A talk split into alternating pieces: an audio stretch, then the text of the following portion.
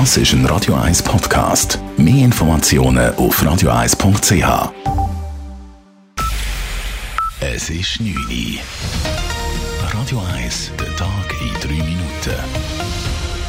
Mit dem Simon Storz. Demonstrationen werden auch nach dem nächsten Lockerungsschritt von morgen Samstag nur zurückhaltend bewilligt. Die Konferenz der kantonalen Justiz- und Polizeidirektoren hat diese Empfehlung herausgegeben. Dies, weil es schwierig sei, die Obergrenze von 300 Teilnehmenden auch wirklich durchzusetzen, sagt Urs Hoffmann, Präsident der kantonalen Polizeidirektoren. Also die Leute, die jetzt vor Ort müssen entscheiden nachher, oder wenn irgendeine Demo stattfindet, auch wenn es eine unbewilligte ist, die beneide ich nicht. Das ist eine schwierige Aufgabe und die einzelnen Polizistinnen und Polizisten, die kommen sich natürlich auch blöd vor, wenn sie eine Mission Impossible haben. Für die Polizei ist das äh, keine Lösung, wo sie Freude haben daran. Die Konferenz empfiehlt deshalb im Zweifel keine Bewilligung für eine Kundgebung zu erteilen. Dies sorgt für Kritik. Linke Politiker finden, so werde die Meinungsfreiheit untergraben. Der Bundesrat müsse deshalb die Regel anpassen.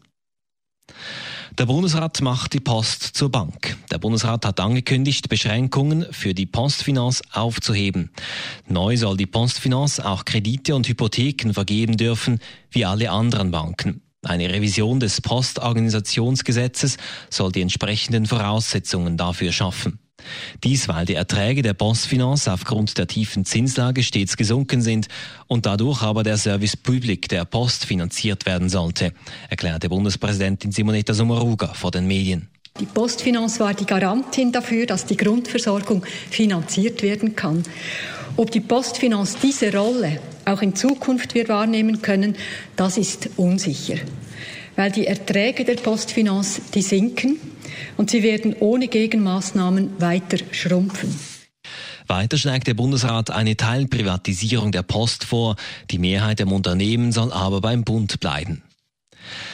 Die Schweiz öffnet am 15. Juni die Grenze zu allen EU- und EFTA-Staaten sowie Großbritannien. Dies teilte der Bundesrat mit. Eine Grenzöffnung am Montag in einer Woche erscheine angesichts der Lage der Pandemie möglich. Damit handelt der Bundesrat schneller als ursprünglich angekündigt. Er folgt damit aber ähnlichen Maßnahmen verschiedener anderer europäischen Länder. Noch offen ist, ob Gesundheitskontrollen an den Grenzen und Flughäfen durchgeführt werden und wenn ja, welche. Der Zürcher Regierungsrat entschädigt die Spitäler für Corona-bedingte Verluste mit gut 300 Millionen Franken. Die Spitäler verlangen, dass der Kanton die Ertragsausfälle infolge der Corona-Pandemie zu 100 Prozent übernehme. Dies macht der Kanton aber nicht und fordert, dass sich auch Bund und Krankenkassen finanziell beteiligen. Radio 1 Wetter. Nach einer veränderlichen Nacht gibt es morgen einen Mix aus Sonne und Wolken. Am Nachmittag steigt das Regenrisiko. Es gibt bis zu 21 Grad. Das war der Tag in 3 Minuten. P. Weber's Friday Night Clubbing Show. Ja, ja. Das ist ein Radio 1 Podcast. Mehr Informationen auf radio1.ch.